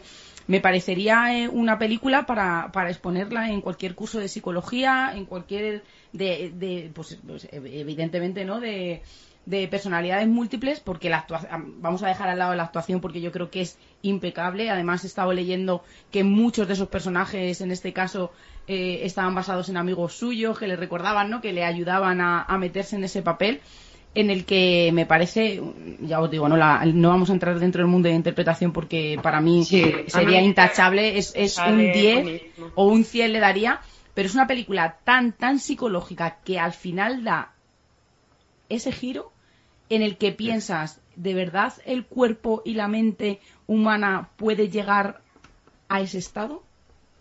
Sí. A mí sí me parece también, como en eso también coincido contigo, es una película brillante también y de las mejores que ha hecho también Shyamalan. Y, y, eh, pero es muy diferente, por ejemplo, la visita, ¿no? La visita es mucho más pequeña, más, más cotidiana y tal, y esto es otra, otra cosa, ¿no?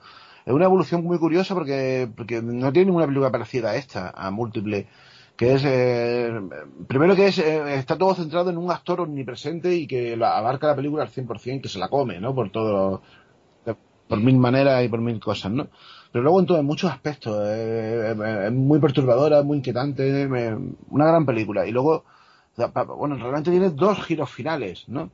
El giro final de la historia principal y el super mega giro final, que es cuando aparece el otro personaje, ¿no? Que, bueno, creo que lo podemos decir porque la siguiente película guarda relación con Sí, esto, sí, claro, ¿o no? Claro, que es cuando aparece, ¿no? Cuando aparece al final Brooke Wills, ¿no? Y ahí se deja entrever que estamos viendo un, un multiverso, un, un universo Shyamalan.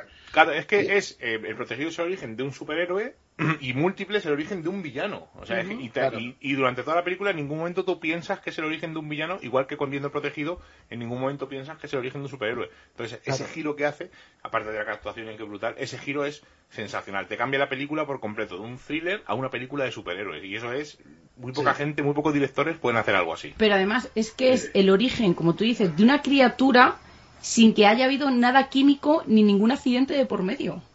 Estamos hablando solamente de la mente y de, y, de sus patologías o de, su, o de, en este caso, de psicopatías o, de algún tipo de trastorno. A mí me pareció brutal, por eso es una criatura, un villano que ha nacido de una patología. Es, brutal. Bueno, pasamos a la siguiente, que para esta sí para mí es la peor película de Shyamalan. Y os voy a decir por qué. Glass es la, el cierre de la trilogía del Protegido y Múltiple. Teniendo esos dos peliculones que podía haber hecho maravillas, hace este Glass, que es una película, mm, vamos a decir que es un Vengadores de baja estofa, eh, porque claro, son superhéroes, son mucho menos superhéroes, pero son esos superhéroes cotidianos que están contados en el protegido y de repente empiezan aquí a usar poderes casi casi como los Vengadores, a bajo nivel, vuelvo a insistir, y para mí fue un chasco, fue una decepción. Después de esas dos excelentes películas, este final, no sé si vosotros pensáis lo mismo. Sí, yo estoy totalmente de acuerdo. Eh, primero porque la película es ridícula en, muchísimos aspectos, absolutamente ridícula. Pero sobre todo es porque si hay una cosa en lo que... A ver, uno se puede esperar ver una película mala, bueno, te decepciona y tal, ¿no? Lo que no puede ser es que con un material previo tan bueno la caga de esa manera tan grande, ¿no? Eso es el gran problema, ¿no? Porque estamos hablando de que podía haber hecho algo muy grande, o sea, es la rabia de lo que podía haber sido y no fue. ¿Sabes? Y eso pues, fastidia bastante, ¿no? Yo, además de las películas que yo las, vi ah, con, muchísimas ganas, porque me parecía genial, ¿no? Ver cómo se iban a unir ambas, ambas tramas. Y sin embargo es ridícula, ¿no? O sea, en todos los aspectos. Samuel L. Jackson, por ejemplo, está absolutamente ridículo en la película cuando perdió su personaje mucho más aprovechado, o sea, mm. y, todos ellos, en general, Brooke Will, de nuevo, todos, o sea, un reencuentro de 15 años después con un personaje tan grande como el del protegido, que, que se, se tire a la basura de esa manera. En fin. Y eh, tocaría tiempo ahora, pero bueno, como nosotros no lo habéis visto, no vamos a hacer, lo dejamos para un futuro cuando nos volvamos a juntar. Y ahora sí. que hay que romper el melón y hay que hablar de una, una serie que ha escrito, ha producido e incluso ha dirigido algún capítulo, como es Servan. Además, eh, Oscar nos la recomendó, la puso eh, en Facebook. Tienes que verla, vais a flipar. Bueno, cuéntanos un poco de qué va y danos tu... ¿qué danos tú qué fue lo que te marcó, porque todavía no entiendo muy bien. A ver, eh, eh, no he visto la segunda temporada, todo se ha dicho, ¿no? Solamente viví la primera. A mí me pareció genial. Eh, la, serie, el argumento, no voy a hacer mucho spoiler, ¿no? Pero bueno, simplemente cuenta pues la historia de un matrimonio que supuestamente contratan con una criada para el cuidado de un niño, pero luego resulta que el niño pues realmente no existe y ya está. Y a partir de ahí pues se desarrolla una, historia muy rocambolesca y, bastante complicada. Pero a mí sí me gustó porque tiene eh, lo mismo que comentaba antes Sheila de múltiples. Sí tiene ese rollo psicológico en los eh, personajes que me fascina, ¿no? Perdón por el, voy a incidir. Voy a hacer un inciso aquí. Es eso. Esta peli es, lo, es ese estilo de peli de terror que, se, que, que están saliendo ahora. Un terror psicológico brutal. Sí. Porque eh, solo la situación esa de la niñera, con... antes de que se complique más la historia y de todo, es súper terrorífico todo. La casa, el ambiente, la, la, atmósfera. Es como yo diría, sal de ahí ya, no, no, rechaza el trabajo. Claro, pero es que la niñera también es inquietante. Es que todos, y luego ya, son inquietantes. Ya sí, luego se va, va a cambiar. eso, yo le veo referencia de múltiple en el aspecto psicológico de los personajes, que son muy poliédricos, están muy currados.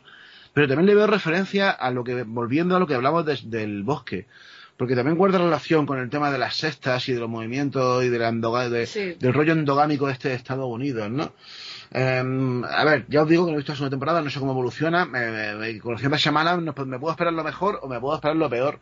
Porque también ha dirigido dos episodios de la segunda temporada, ¿no? Pero bueno, habrá que ver cómo, cómo, cómo fluye. Pero bueno, yo sé que... que, que la veremos. Desde, desde entonces esto supuso un quiebro en mi amistad con vosotros, yo lo sé, por la recomendación. Aquí, aquí en casa no pitaban los oídos, sí. A, hasta el capítulo 4 me parecía, pues eso, no muy inquietante. Digo, joder, pues no sé por dónde va a ir. Yo creo que la idea era muy buena. Pasa que llega un momento en que eh, se vuelve muy loca. O sea, eh, ocurren cosas muy locas y claro, ya no puedes... Eh, eh falla el, pues, lo que brilla Shyamalan, ¿no? Ese, el día a día, lo cotidiano, pues en este caso no, aquí es la locura por la locura, eh, lo que menos te esperas que va a pasar, pasa, y dices, tú no puede ser, es que, o sea, claro, te pones el papel, como dice Oscar, de esa niñera y dices, yo me pido de aquí.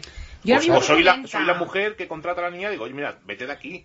También, a mí me pareció un poco, me pareció un poco lenta, y es verdad que a pesar de que me encanta toda la parte psicológica, como en otras películas de Shyamalan, en esta no lo no pude interpretar nada porque quizá ya empezamos con el aburrimiento con la desidia, a que les pitaran los oídos a Oscar y a, y a Raquel. Rubén se asomaba y decía, yo creo que Oscar os lo ha dicho porque a él no le ha gustado y ha dicho, pues es que esto lo tiene que compartir más gente conmigo, claro. No, es verdad que no, que no nos gustó. Escucha, y tengo que decir que la fotografía, la iluminación me parece el brutal, el ambiente, ambiente todo el atrezo que tiene alrededor, todos los escenarios que tienen montados dentro de una casa, porque al final deja, no deja de ser una casa y quizás se volvería todo muy, muy repetitivo, me parecen brutales, que es lo único que Sí. podría salvar en este caso de Servan. Bueno, menos mal que luego... ¿Vosotros, vosotros sí habéis visto la segunda temporada? No, hemos, la tenemos reservada. ¿Para qué nos la- vamos a engañar, no? La A ver, tenemos ahí reservada por si ocurre alguna cosa, me rompo una pierna o algo y no tengo... Sí, claro, o- o nos, Pero bueno. nos confinan de una, una nueva pandemia mundial, por algo, ejemplo. algo de eso, sí, sí. Bueno, bueno, de todas maneras hay que decirlo, te resarciste cuando nos dijiste, nos recomendaste Calls, que a mí me encantó, y el Sí. incidente, o sea, el incidente, el colapso, Ah, sí. que nos ha... de- o sea, eh, Pues es que no sé si me ha gustado, ¿no? La pero, verdad. pero sí, porque al final te hace pensar un Sí, montón. O sea, es una película, es una serie, y además se ve súper rápido. ¿eh? El colapso es una movida muy, muy, muy complicada de serie, ¿eh? A ver, Sí. Ya lo habíamos escuchado de, de los chicos de, De O Televisión. de O Televisión, que decían que era una verdadera maravilla y habíamos escuchado hablar de, alguno, de algunos episodios. Yo para mí el episodio de el del barco está muy chulo. Me gustó mucho el de la, el de la, el de los abuelitos, me encantó. Sí, el de la es residencia me parece brutal. Sí. Yo creo que, que es el mejor. Pero Sí. claro, es que casi habla de, de casi los pecados capitales. Sí, sí. Sí. Era yo el resumen que yo hice. Habla de la avaricia, es una de la movida. gula, de, Sí. ¿sabes? De- el, el querer matar o el tener que matar. Habla un poco de- del pecado Claro. en general, cómo sería, ¿no? Y al final es una situación en la que no entienden muy bien lo que ha pasado, que al final se va toda la mierda, por resumirlo de, de alguna manera, que es como un apocalipsis que, que nadie pensaba que iba a llegar tan pronto y cómo Sí. reaccionaría el humano, porque al final sacas, pues evidentemente, el hombre primitivo que llevamos dentro. A ver, tengo una cosa muy guay que es que esa serie se, se rodó antes de la pandemia del coronavirus, aunque se estrenó después, ¿no? Y claro, cuando estás viéndola, por- un lado te, da, te, te pone en la situación de decir, joder, no, eh, Hemos eh, estado a punto de hemos estado, estamos- hemos estado a punto y, y veremos a ver, ¿no? O sea, porque, porque no ha llegado a pasar esto, pero que, imaginaos, ¿no? Que la pandemia sea un poco más complicada a nivel de mortalidad o a nivel de tal, y, y- y me- al final se demuestra eso, ¿no? Que cuando en circunstancias complicadas el ser humano es eh, lucha por la supervivencia y está dispuesto a hacer lo que sea, ¿no? Y, Lo más atroz. y- sí. y- y me parece increíble. Y luego la que has comentado, Miguel Ángel, el, el, el Cals. Oh, esa- me Yo no la he visto, es que vi el primero y se me hizo... uf. Claro, es una auténtica maravilla, una, una cosa sobre todo muy experimental, muy rara, ¿no? Vamos a explicar lo que es, porque básicamente una, es una película de audios, en las que hay imágenes, pero las imágenes son simplemente un mero, eh, por darle un poco de color, ¿no? Porque es televisión, no es radio, no es eso, ¿no? Pero eh, es brillante la propuesta y es brillante la idea, son como episodios muy cortitos, se ve en una tarde la serie entera, y es increíble cómo jugando solamente con el audio se pueden conseguir ese Sí, tipo sí, de sí. ese tipo de sensaciones, ¿no? Me sí, parece sí. brillante. Además, el director, que no me acuerdo mismo quién es, el Fede es el Álvarez. De- Fede Álvarez, me parece un tío con una carrera súper prometedora, que creo que todo lo que ha hecho hasta ahora lo ha hecho bastante bien. Sí, además fue el que hizo el remake de mm, Posesión Infernal, Sí, que es una cosa que es una cosa para los frikis como nosotros, que es algo mítico, y hizo un remake muy digno y para mí Sí. entra dentro de la, de la trilogía, porque al ser un Sí. remake, pero es muy muy digno. Lo, lo reinventó de tal Sí. manera que para mí, a mí que era difícil mejorar Posesión Infernal, pero estuvo al nivel. Y ya con Sí. eso, Y la de No Respires, que también es de este hombre, ¿no? No Respires también es una, es otra Mm, gran película, ¿no? Que, bueno, guapa. Pero vamos, yo de verdad recomiendo a todo el mundo que busque esa de Cals porque lo van a flipar, de verdad, lo que Es una experiencia, el, cola- el colapso también, además te hace También, pensar. sí, sí. Porque a mí, ¿sabes lo que me pasó? Que yo al principio comencé juzgando. Empiezas en ese supermercado tal y juzgas, mira esto, ¿no? ¿Qué están haciendo? Fíjate que están robando, que al final el chaval está trabajando. Y empiezas juzgando. Y cuando vas avanzando un poco en los capítulos, al final te das cuenta que no puedes juzgar porque nunca nos hemos estado en esa situación y al final todos, eh, el objetivo es el mismo, sobrevivir, ¿no? Y al final eh, todos esos delitos, muertes o, o cosas no éticas que hagas, pues al final yo creo que están eh, muy por debajo, ¿no? De la, de, pues eso, del objetivo final que es sobrevivir. Y no solamente sobrevivir, porque quizás para sobrevivir uno, personalmente, no haría barbaridades. El problema está en cuando, por ejemplo, eh, tienes que, que- que luchar por ti, pero también por tu pareja. Sí, el grupo, la familia. sí. Claro, ahí es cuando ya uno sí que está dispuesto a hacer cosas que tal, y eso, y eso la historia lo ha demostrado una y otra vez, ¿no? Y la serie esto lo que hace es poner eso, un espejo deformado de cómo puede ser una realidad realista y factible si pasa de pronto eso, un colapso de la civilización. Es brutal. Desde luego que es, brutal. Además la recomendamos porque se ve mm. también en un par de tardes la has visto porque son muy son ocho capítulos de 20 minutos, o sea, se ven rapidillo. Sí, hay que decir también que está rodado, cada capítulo es un plano secuencia, que es otra de las grandezas de, de esta serie. directores. claro, que no es... También demuestran maestría claro. haciendo lo que hacen. Chicos, ha sido un placer tenernos aquí Misterios en Viernes. Antes de terminar, ¿cuándo vuelven Tempus Fuji para que nuestros oyentes estén pendientes de cuándo volvéis? Bueno, pues yo qué sé, como, como, no sé, volveremos en septiembre, pero no, supongo que, no sé si a principios o a finales, depende un poco de cómo vaya la vida. Tengo una vida muy complicada. y, en, y en verano da mucha pereza meterse en una emisora. Este año nos gustaría volver a la emisora porque hemos estado un año entero grabando desde casa, pero ya que creo que se va a poder en septiembre, queremos volver allí, ¿no? Y pues no sabemos si, seguramente empezaremos pues, en torno a mediados de septiembre o así. Bueno, pues ya estaremos pendientes nosotros y lo avisaremos cuando volvéis.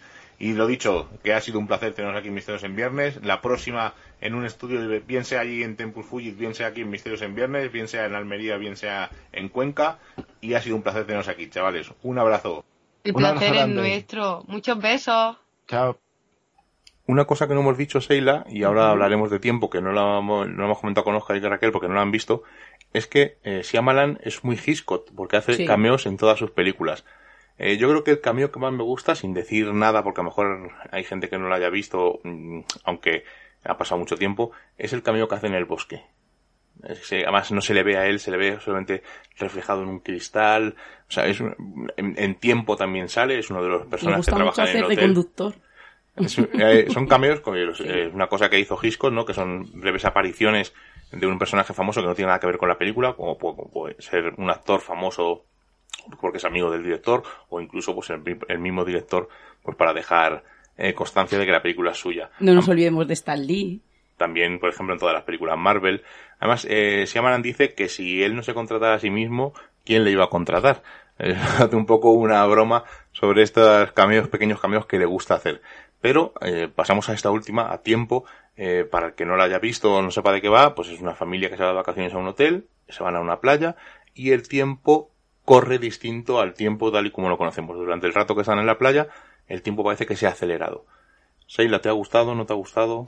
Sí, no la pondría en el top ten, pero tampoco la pondría ni siquiera en las de en las normalitas. Yo creo que, que podría hacer un escalón intermedio. Sí que me ha gustado, además me gusta mucho el pensamiento de, de Siamalan, cómo trata el tema siempre de la muerte, cómo trata la vejez, sobre todo el deterioro del cuerpo ya puede ser por, por edad o por enfermedades y cómo podríamos paliar todo eso, ¿no? Para que fuera de una manera mucho menos traumática.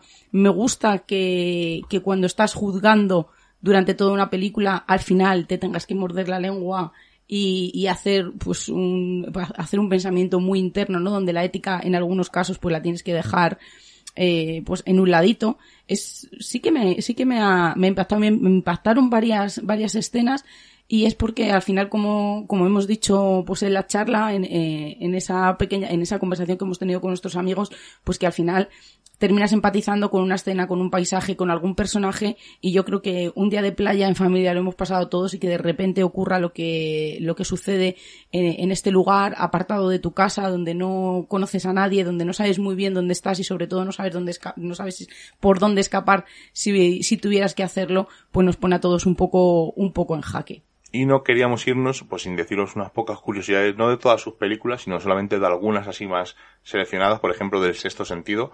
La película fue nominada a seis Oscar y no ganó ninguna estatuilla, curiosamente.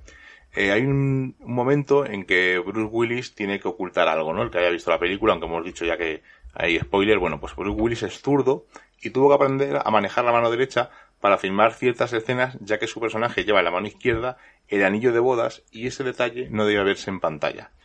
Otra cosa curiosa es un elemento que parece que no, no nos fijamos en la película, pero cada vez que aparece un fantasma o un espíritu y este espíritu es malo, está enojado o, siente mucho dolor, eh, cuando respira el niño sale vaho, se ve el aliento, y cuando el espíritu no es malo, sino que es bueno, no hay vapor. Es una cosa bastante curiosa. Y tanto el personaje de eh, Harley Hoyle Osment y el de Donnie Wolver, que es la persona que mata a Bruce Willis al principio del sexto sentido, los dos tienen en su pelo un mechón blanco.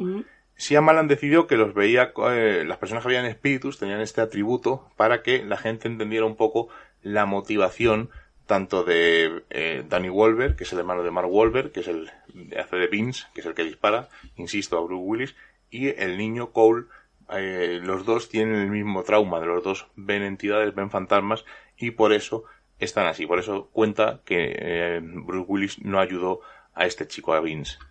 Cuando hemos hablado del sexto sentido, Raquel nos ha dicho que era una película muy emocional y yo creo que la ha resumido genial. Y es un poco así, porque decían que cuando tenía que grabar Bruce Willis con el niño, para que las escenas fueran mucho más creíbles, parece que le obligaron un poco, en este caso a Bruce Willis, a discutir, a alzar la voz al pequeño para que cuando tuvieran que grabarlas, pues el niño estuviera un poco mermado, estuviera un poco acongojado y que esas secuencias fueran mucho más reales. Además, hay, en esta película sobre todo se nota mucho el tema de los colores, ¿no? juega con el rojo, juega con colores oscuros, eh, y son para distinguir un poco como hace Disney las películas, distinguir los villanos de los buenos. De, Shyamalan lo hace mucho. Ahora lo comentará Seila. Ahora hacemos un repaso por los colores de Shyamalan. En otra curiosidad, esto es una de esas que nos gustan, ¿no? Que a veces parece que adivinan el futuro. Bueno, pues en El Protegido, en una de las escenas, Samuel L. Jackson tiene una tienda de cómics, está vendiendo varios cómics, y uno de ellos está protagonizado ni más ni menos que por Nick Furia el personaje que interpretaría años después en la película de Los Vengadores. Y saltamos muchas películas, nos vamos a Glass, ¿no? A la peor película para mí de Shyamalan. Una cosa curiosa es que la película fue rodada en un hospital mental abandonado, en un psiquiátrico abandonado, que está en la, en la, localidad de Pensilvania. Y una curiosidad os va a sorprender, o puede que no os sorprenda mucho, la madre de Samuel L. Jackson en, en la película, en la vida real, tiene 65 años, pero es que Samuel L. Jackson en la vida real tiene 70 años, ni más ni menos. Por lo tanto, no podría ser la madre de Samuel L. Jackson. Ah, lo curioso es que los actores eh, repitieron todos los mismos actores, tanto del protegido, eh, que creo que se rodó 15 años después esta, esta segunda secuela de Glass, pues todos los actores eh, repitieron para volver a, a, salir y cerrar esta trilogía que, como digo, para mí se quedó un poco, un poco fría. Pero es algo a lo que juega. En muchas de otras películas hemos visto que, que esos actores se repetían. Ya que has dicho el lugar de rodaje, hay que, hay que resaltar que todas sus películas, exceptuando aquella antigua de 1992 y Ahora Tiempo, que ha sido rodada en Santo Domingo, pues han sido rodadas en Filadelfia, en algún lugar de Pensilvania y en los Estados Unidos. Nunca había salido de allí para grabar. Y lo que hemos comentado sobre los colores y eso, ¿qué es lo que hace Shyamalan? Porque eh, son cosas que a posteriori observamos, ¿no? Como hemos comentado en el sexto sentido, una vez que vemos un segundo visionado, pues vemos esos pequeños detalles.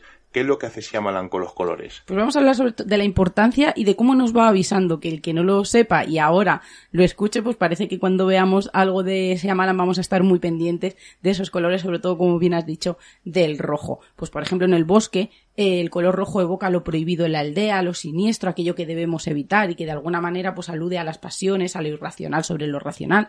Mientras tanto, el color amarillo se eleva como el color de la protección, eh, como aquel color que mantiene la razón y que evita lo terrible del bosque. Además, quiero recordar que las capuchas, ¿no? Esas capas que eran, eran amarillas. Pero, sin embargo, si atendemos al simbolismo de ambos colores a la vez, nos daremos cuenta de que a pesar de que el amarillo puede poseer esa connotación positiva, de, por decirlo de alguna manera, eh, desprende cierto halo de misterio, de engaño, de mentira, y, así es como Siamalan nos advierte del engaño de toda esta historia. Vamos a ir a los colores al sexto sentido. Pues los colores de la película tienen un sentido, tienen una razón. Especialmente volvemos a ese rojo, vuelve a repetirse cuya aparición siempre significa que algo importante va a suceder en la historia y que los espectadores debemos estar muy atentos a la pantalla. Por ejemplo, la despedida de Malcolm y su esposa, ella se tapa con una manta roja, la mujer que envenenó a su hijastra se viste de rojo, incluso en la escena final en la que Cole y su madre viajan en el coche, ella viste un jersey rojo.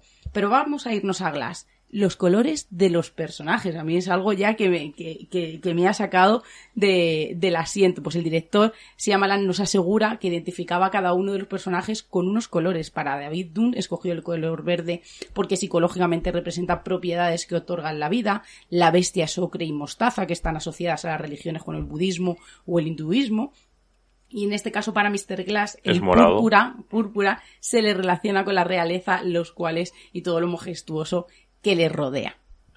Pero, pero hay que decir eh, que en este caso este, esta lucha siempre del bien y el mal del protegido comenzó donde se reflejaba los distintos colores del aura de los seres. Son curiosidades de este director que amas o odias. Y ya para finalizar, y nos podéis dejar en los comentarios de vos cuál es vuestra película favorita de Shyamalan. Eh, Seila, ¿cuál es tu película favorita de Shyamalan? Uf, pues eh, a ver, Yo lo diría, claro. yo diría el sexto sentido, pero hay muchas que, que me han encantado porque múltiple también eh, la tendría casi No, al una. lado. No vale decir bondades vale, de pues cada entonces una. me voy a quedar con múltiple. Vale, pues yo eh, tengo clarísimo que es el sexto sentido. Es que es además, complicado. vista desde la perspectiva del misterio, eh, eh, eh, como hemos comentado con Oscar, ¿no? Esa psicofonía que te meten ahí, eh, pues lo del aliento cuando se supone que lo- eh, cuando se supone que hay una entidad en un sitio que hace más frío, esos pequeños detalles, esos aportes cuando aparecen cosas que se mueven, o sea, son pequeños detalles que si los vas viendo desde esa perspectiva te sorprende de otra manera. Aparte que luego si no ves esos detalles, pues es una historia eh, estupenda, no llega a ser perfecta, pero es de- para mí de las mejores en mucho tiempo que he visto, me sorprendió ese final que da la vuelta a toda la historia. Creo que para mí el sexto sentido y no creo que haga algo que lo supere. Déjame que termine contándote unas curiosidades del bosque, que originalmente el título de la película iba a ser El bosque maldito, pero parece ser que estaba cogido, que Sigourney Weaver leyó el guion y dice que tuvo eh, a partir de ahí durante mucho tiempo unas pesadillas horribles, pero tenemos que decir que Shyamalan logró poner al espectador en una tesitura similar a la de la alegoría de la caverna de Platón. ¿Sabes lo que es? Es que es difícil de Es explicar. muy difícil de explicar. Vamos a ver si, si lo, lo hacemos un poco más simple y más sencillo. También es llamada la alegoría de la caverna o el mito de la caverna. Y aunque solamente dicen que es una alegoría, que tiene unas intenciones pedagógico-filosóficas y que no es un mito, porque aunque no se ponen de acuerdo, sí que alguien, algunos eh, apuntan que aparece un poco esas directrices en el, en el tercer libro, creo, de, de Platón, no, perdón, en el séptimo libro de, de Platón, el libro de la, de la República, y otros dicen que no aparece por ningún sitio. Pues vamos a hablar eh, de esta situación, ¿no? Habla de, de la situación en que se encuentra el ser humano respecto al conocimiento. Y a su Pues- entorno, ¿no? Pues en ella Platón explica su teoría de cómo podemos captar la existencia de dos mundos. Y en este caso hablamos del mundo sensible, que es el que conocemos a través de los sentidos, y del mundo inteligible, que es eh, la materia de puro conocimiento sin que intervengan los sentidos. Platón nos retrataba a unos individuos que creían en la realidad que tenían ante sus ojos, unos, unos individuos, perdón, que creían en las sombras y que ante la realidad se asustarían y tratarían de erradicar a aquel que fuera contra sus principios. O sea, es muy difícil de explicar. Es eh, como que esas personas que viven en la caverna, pues no hay nada más que la caverna, ¿no? Como en el caso de el bosque, que en inglés es el pueblo, eh, porque es de Villax, eh, pues realmente lo que tienen es esa, esa ese lo que sentimos y lo que y lo que y Claro, lo que y no hay, conocemos no hay más nada mundo más. aparte de lo que hay ahí, ¿no? Ese bosque es el terror a lo desconocido, pues es Pero- un poco el terror como a la, eh, a la muerte, ¿no? No sabemos qué hay más allá. Eso, a la oscuridad. Eh, sabemos que existe algo, las sombras, lo oscuro, lo desconocido, pero que va en contra de sus principios, que, que, que son los únicos que, con los que pueden tocar, con los que pueden ver y con los que pueden experimentar. Y hasta aquí este repaso a la filmografía de Shyamalan. En- insisto, mandarnos un mensaje o dejarnos un comentario en iVoox, en el muro de Misterios en Viernes en Facebook, en Twitter.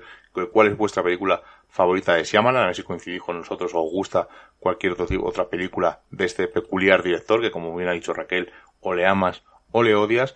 Y deciros que ya han, mandado fotos al grupo de Telegram de Misterios en Viernes 2, donde han- los afortunados que recibieron la revista del Gato Negro ya la tienen en su poder.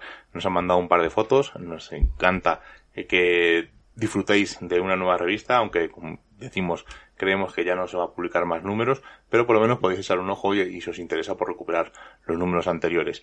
Y eh, la semana pasada estuvimos hablando, pues esos autómatas misteriosos, esos eh, personajes, esas figuras que nos acompañaron durante todo el programa y vamos a leer muy rápidamente, como siempre, los comentarios de Evox. Antonio nos dice que es muy interesante, gracias. Staglieno nos recomienda que si estamos por Barcelona no dejemos de visitar el Museo de Autómatas situado en el Parque de Atracciones del Tibidabo. Dice que hay más de 40 figuras de los siglos XIX y XX. Nos lo apuntamos para ir a porque es una cosa que nos gusta. Betejo dice que cada programa es una masterclass. Muchísimas gracias, que se la ha pasado volando. Juan Eduardo Luque Tapia, que era muy interesante y ameno el programa. A Ana María Contreras dice que no le gustan, que le dan respeto. Y Luis Torres dice, es un tema muy interesante el de los autómatas. Seguro que aún hay gente que sigue haciendo, lo sigue haciendo a pesar de las facilidades que hoy da la tecnología y la informática.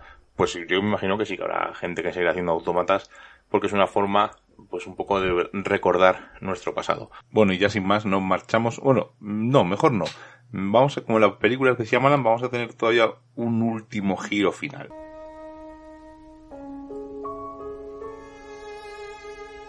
Buenas noches amigos de Misterios en Viernes y saludos en especial a Miguel Ángel Linares y Sheila Gutiérrez. Yo soy Carlos Dueñas, director de Tondi, todo nos da igual. Y bueno, encantado de participar en, esta noche. Em, para hablar un poquito eh, de mi peli favorita, em, vamos, yo creo que es uno de los directores gustio, ¿no? Más influyentes de este, de este siglo, ¿no? Me refiero a Manoj Neliyatu Shyamalan, ¿no? Más conocido como M. Night Shyamalan. Bueno, Em, yo tengo que confesar que, que, vamos, tampoco voy a ser muy original, ¿no? Quizás eh, mi, la película más redonda, objetivamente hablando, de Shyamalan sea su ópera prima, el sexto, no, su ópera prima, no, perdón, porque ya había hecho cine él, en la India. El sexto sentido, su debut en, en Hollywood. Esta película, bueno, sin lugar a dudas, eh, podría decir que evolucionó el cine de terror y, y sobre todo a nivel comercial, a nivel de producción también, y lo vais a entender ahora. A mí me parece una obra maestra.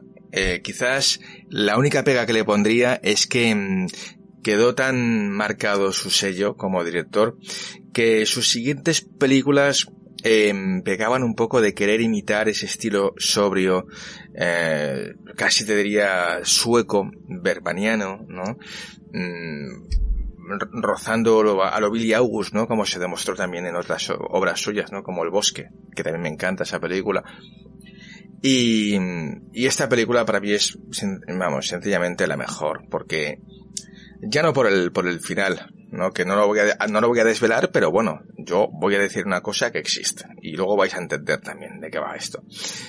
A mí me encanta, pues porque, bueno, yo creo que es una película que refleja como pocas lo que es la, soledad con mayúsculas, ¿no? Eh, todos los personajes son, están solos, ¿no? No vamos a hablar del protagonista de Bruce Willis, no hablaremos tampoco de la madre, Tony Collette, la madre, bueno, es soltera, que también tiene sus muchos problemas.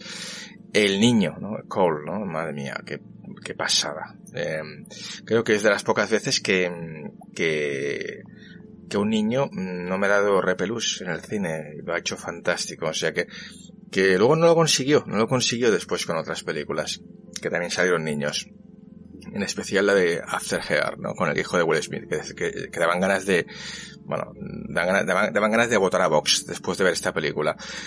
Eh, en pocas palabras, para mí el sexto sentido es la, la historia maravillosa que nos, que a más allá de ese spoiler final maravilloso, ¿no? además está contado de una forma, eh, explicado de una forma muy técnica, ¿no? Eh, fijaos, ¿no? Yo os he contado la historia y simplemente por el ángulo de cámara no os habéis dado cuenta de.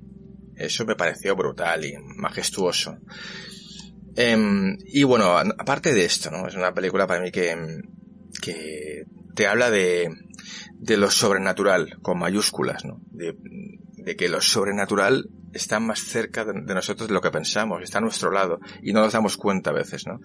Para mí es un poco, ¿no? El, el, el, trasfondo de esa historia tan bonita, ¿no? Del sexto sentido, que supongo que algún compañero más hablará de ella, así que tampoco me voy a extender mucho, porque sí que hay mucha gente aquí que quiere hablar esta noche de Shyamalan, eh, que a mí me, ha gustado mucho su última película, Tiempo, me parece brutal, a mí me, me ha encantado, pero no, no es la que más me gusta, Em, voy a hacer un pequeño paréntesis y luego vuelvo otra vez al sexto sentido y me despido. Mm, yo, perdonad que os diga, ya sé que es una película que todo el mundo odia, pero para mí, mm, una de mis debilidades es La joven del agua. Lo siento. Mm, pero yo entré, entré, al juego desde los títulos de crédito que, a fin de cuentas eso era un cuento infantil, no era una, claro, es que la gente se pensaba que iba a haber una película fantástica, con, o, de suspense, mm, a ratos de terror. No, era un cuento infantil y a mí me encantó. Eh, una música maravillosa de James Newton Howard, ¿no? Una de mis bandas sonoras favoritas. Bueno, qué decir de reparto, ¿no? Bueno, fantásticos todos los actores y me encantó esa historia. Lo siento que no es mi favorita. A ver, quizás yo, creo que el sexto sentido, objetivamente, es la mejor. Mm, pero una de mis favoritas, si tuviese que quitar cuál, técnicamente está mejor rodada, que es el sexto sentido, para mí sería La joven del agua. Lo siento. Mm, ya me podéis bloquear. bueno. Y ahora vuelvo otra vez al sexto sentido, pues porque os contaré eh, fue una película que, fijaos, fue del año 1999 y hasta entonces el cine de terror se consideraba pues algo como una especie como de serie B, ¿no? Aunque tuviese presupuesto, pero nunca, a ver, nunca pasaban de 15 millones de presupuesto una película de terror, jamás, o sea, eran eh, toda la saga de Shaw, bueno, mm, Scream, etcétera, actores desconocidos, slashers, sí, sí, y recaudaban mucho dinero.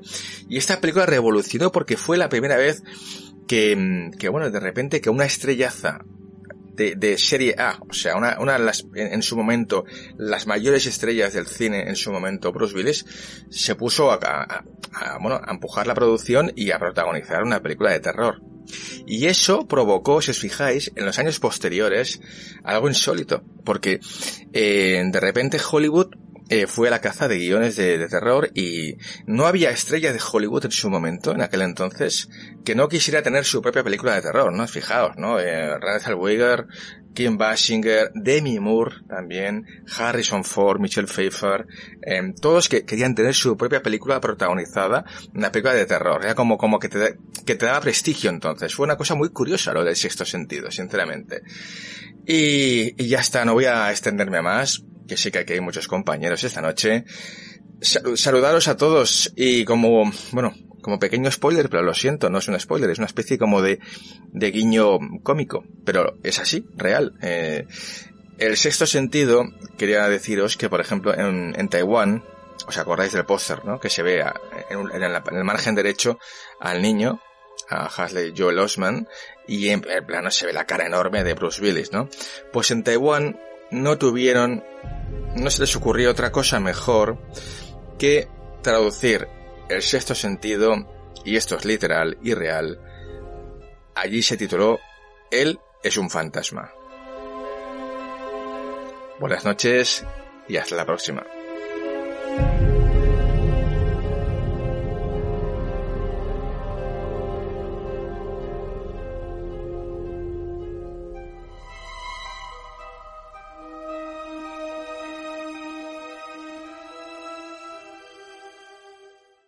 Y sin más, nos marchamos hasta el programa de la semana que viene. Seguramente estaremos en directo en el estudio. No sabemos todavía muy bien de lo que vamos a hablar, pero intentaremos estar, como digo, en directo en el estudio de Radio Color y os comentaremos pues algunos temas, como siempre decimos, relacionados con el mundo del misterio. Hasta la semana que viene, Seila. Muy buenas noches. Como ya hemos pasado el umbral mágico de la medianoche y nos reclama el misterio, nos ocultamos nuevamente en nuestras guaridas a seguir con nuestra vida mundana. Y la próxima semana nos volveremos a encontrar con nuevos temas del misterio, los cuales no revelaremos en su totalidad, porque recordad, estáis escuchando en Radio Color, en Radio Arcoiris y en Urban Revolution Misterios en Viernes. Hasta la semana que viene.